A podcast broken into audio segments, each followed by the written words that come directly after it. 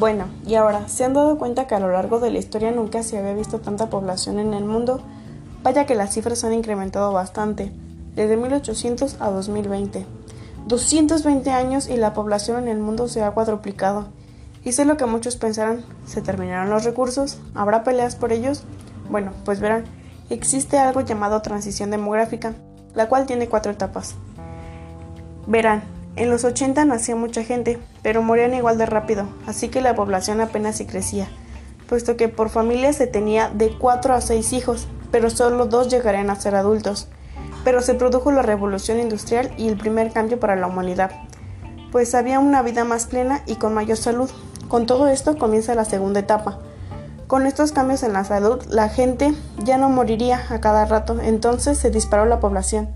La razón por la que se tenían muchos hijos es que la mayoría morían, y así entra la tercera etapa de la transición.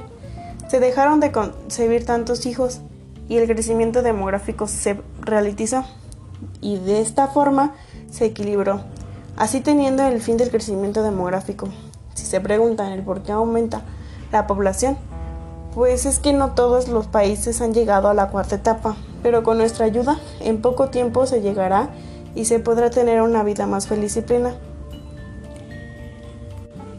¿Y cómo los ayudamos?